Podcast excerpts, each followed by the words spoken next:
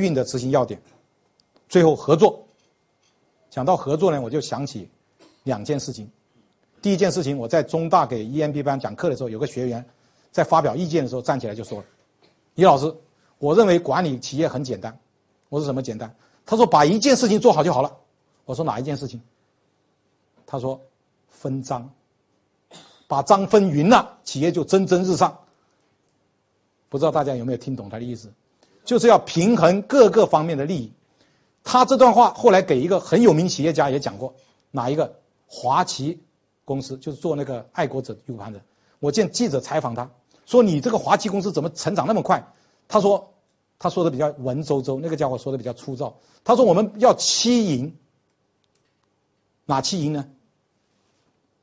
股东赢，员工赢，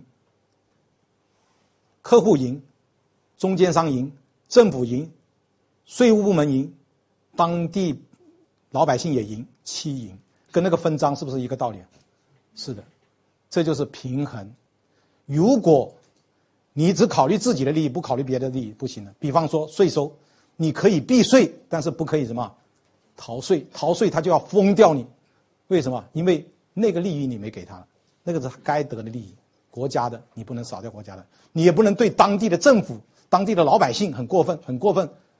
老百姓可以封你的厂，所以做一个企业要想要想执行的好，要想企业蒸蒸日上，就要合作，跟供应商合作，跟企跟客户合作。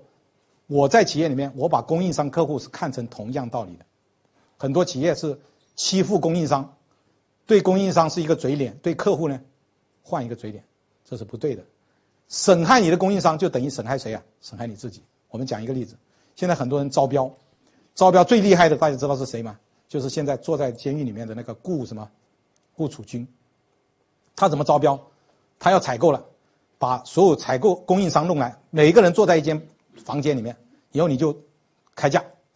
比方说他开一千五百万，结果另外一个人跟一千四，你跟不跟？你不跟你就出局，也不知道谁谁开的价。有时候他还自己在里面搞搞鬼，看没人下了，他自己就下一个，降到最后就是。最后两名，倒数第一名就价格最低那个百分之七十的份额，倒数第二家百分之三十的份额，他这么做是不是很聪明啊？聪明是聪明，聪明反被聪明误。你这么做就搞得大家把成本降到，把那个降到成本以下，怎么办？作假喽。所以这种竞标不是好事情。我们企业经常去竞标，进了标以后怎么呢？中了标也没用，不做了。为什么一算，我们交了二十万押金再给他去中标？如果做我们要亏两百万，不做了。他最后又来找我们说那个竞标不算了，我们另外谈价格。看到没有？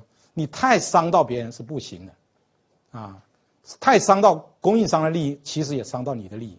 我为什么在这里讲供应商？因为很多企业对所有的利益都分配的很好，但是对供应商的利益往往忽视了，以为供应商可以随便宰割的，其实错了。随便宰割企业供应供应商的企业。一定没有将来的，没有未来的，这就是